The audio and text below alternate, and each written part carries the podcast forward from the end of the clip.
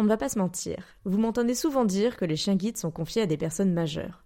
Mais saviez-vous que les enfants aveugles ou malvoyants pouvaient également bénéficier d'un chien guide dès l'âge de 12 ans? Grâce à la Fondation Frédéric Gaillan, ces jeunes ont une chance unique de vivre une vie plus autonome et épanouie avec un chien guide.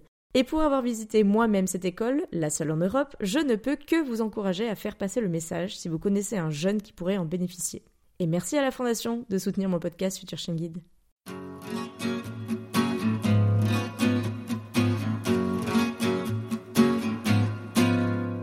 Bienvenue sur le podcast Future Chien Guide, le seul podcast sur l'univers des chiens guides d'aveugles, soutenu cette année à nouveau par la FFAC et l'ANM Chien Guide.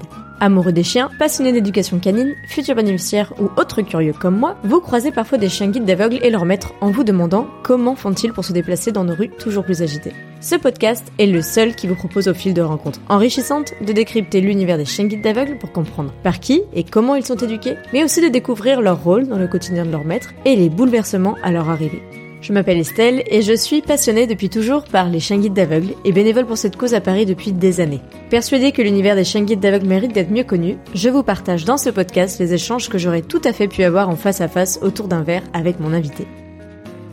Hop hop hop On n'avait pas dit que je faisais une pause Eh bien si, mais comme chaque mois de décembre pour la troisième année consécutive, je n'ai pas pu m'empêcher de vous donner des nouvelles de mes invités dans de nouveaux Que sont-ils devenus QSID pour les intimes. Alors, étant bien occupé à préparer la saison 5 pour 2024, je leur ai proposé d'enregistrer en binôme, en toute autonomie, selon une trame et trois questions que je leur ai attribuées sur le bingo Future Chien créé pour l'occasion. Alors merci à ces 9 binômes qui vous permettront d'avoir des nouvelles de 18 de mes invités chaque vendredi et mardi du mois de décembre.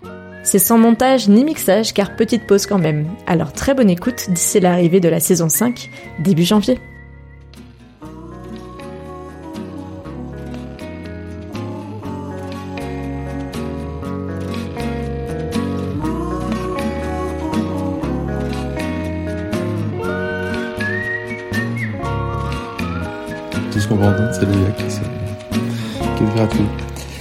Bien, bonjour.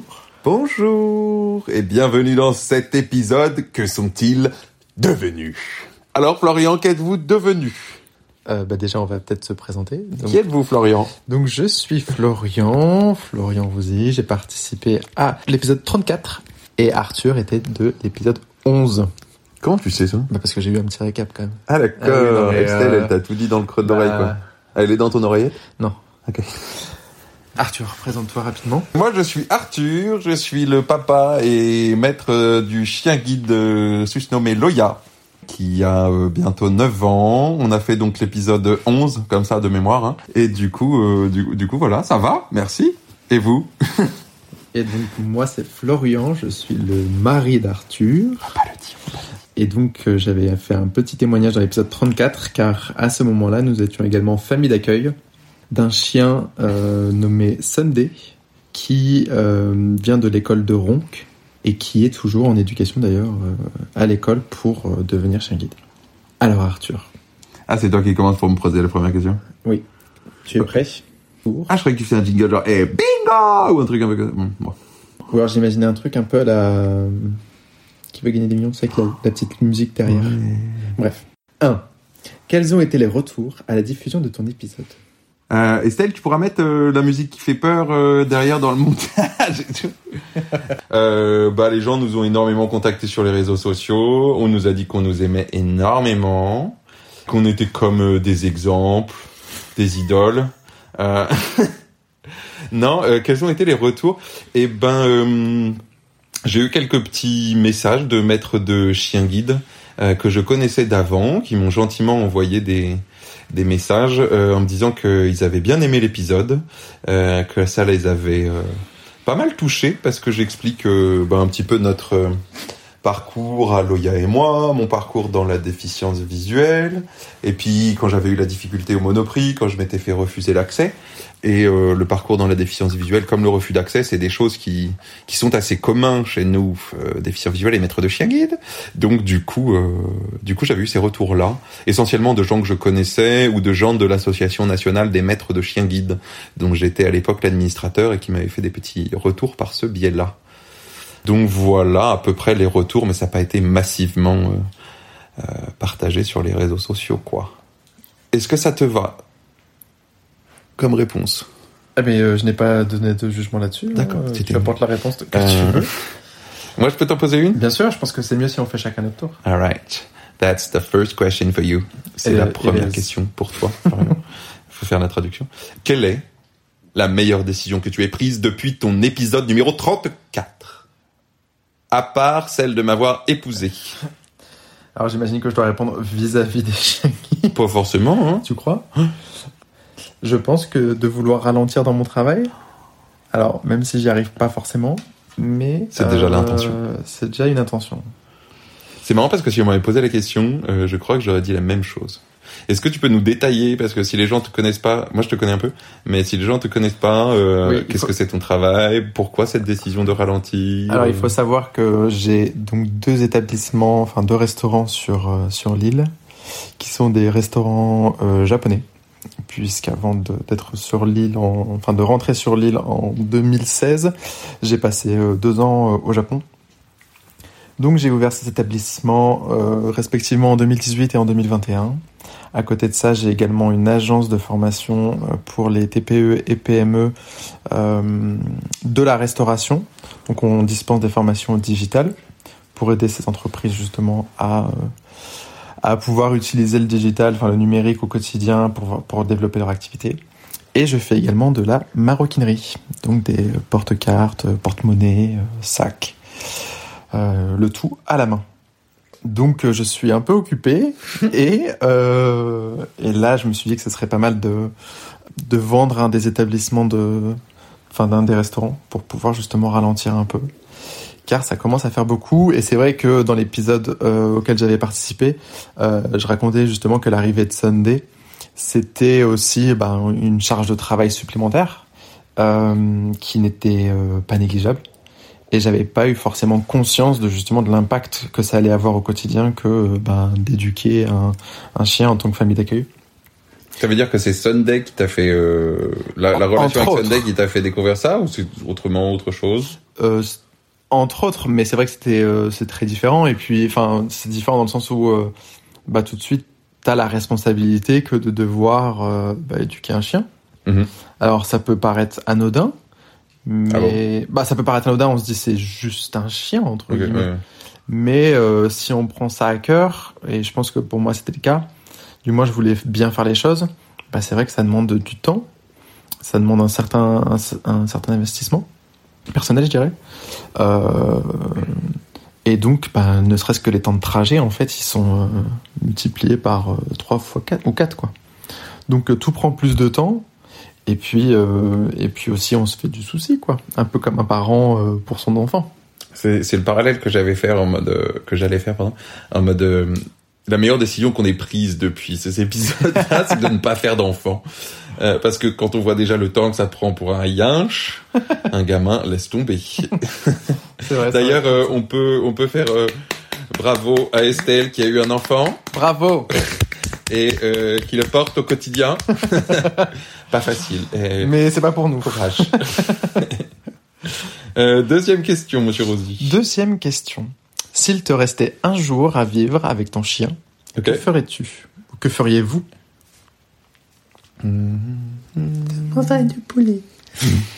Elle mangerait du poulet et moi, je mangerais le chien. Non, euh, Sympa. qu'est-ce qu'on ferait avec le chien? Bah oui, j'imagine. Un putain de gros câlin dans le lit. Et avec trois chiens au moins. Ce serait fou. Mais là, on a qu'un. Un. Bah, on commence déjà par un. Euh, Est-ce Ouais. votre réponse? Ouais, grave, je le mets dans le lit et je fais dodo avec toute la journée.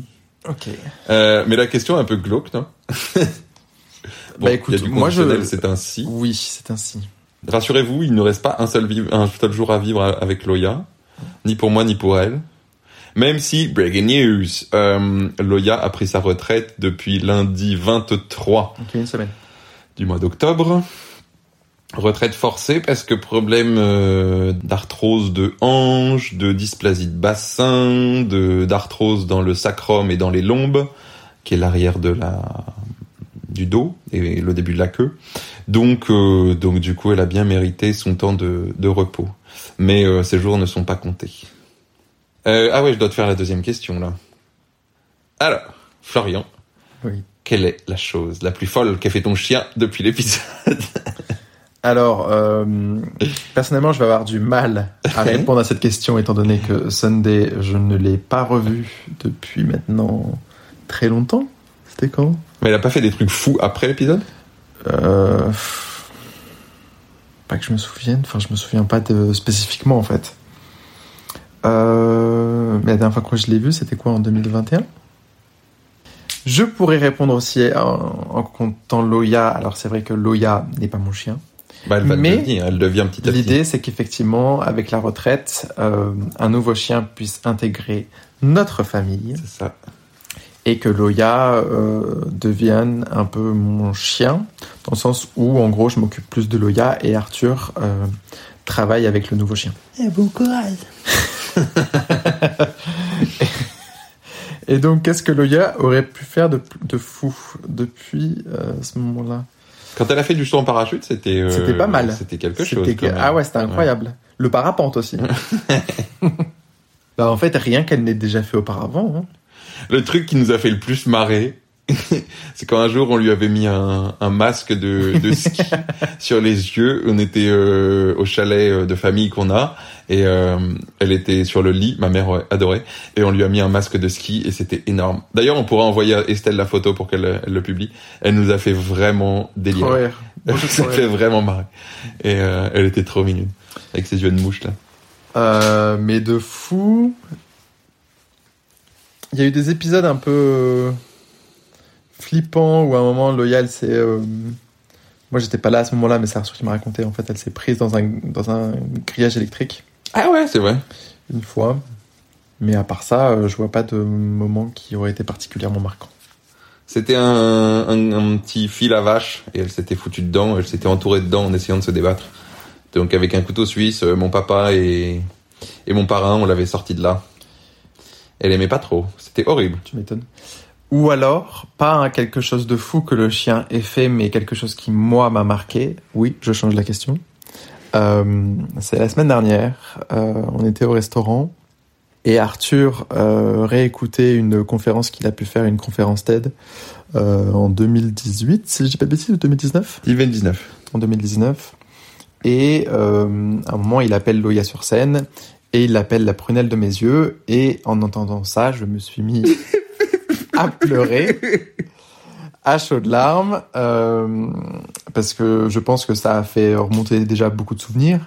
Et puis, ça m'a mis face au fait que ben cette période justement était, euh, enfin venait à, à sa fin, dans le sens où Loya, bah, justement, n'est- ne- n'est plus le chien guide d'Arthur puisqu'elle ne le guide plus. Et donc, euh, bah, c'était la fin d'un cycle, et donc ça m'a fait beaucoup d'émotions là. Voilà. C'est beau, c'est beau. voilà. Question number three. The last one. Arthur, que pourrais-tu faire tous les jours avec ton chien? Hmm, Je pense que ça veut dire qu'est-ce que tu kiffes faire tous les jours avec ton chien? Plus que qu'est-ce que tu peux faire, parce que tu peux faire plein de choses tous les jours avec ton chien. En vrai, c'est quand même une sacrée opportunité pour se bouger et euh, aller prendre l'air. Euh, Chose qu'on on n'a pas suffisamment le réflexe de faire tous les jours. Et le chien te donne cette, euh, cette opportunité obligatoire. Parfois, c'est vrai que c'est un petit peu chiant quand il fait froid, quand il pleut.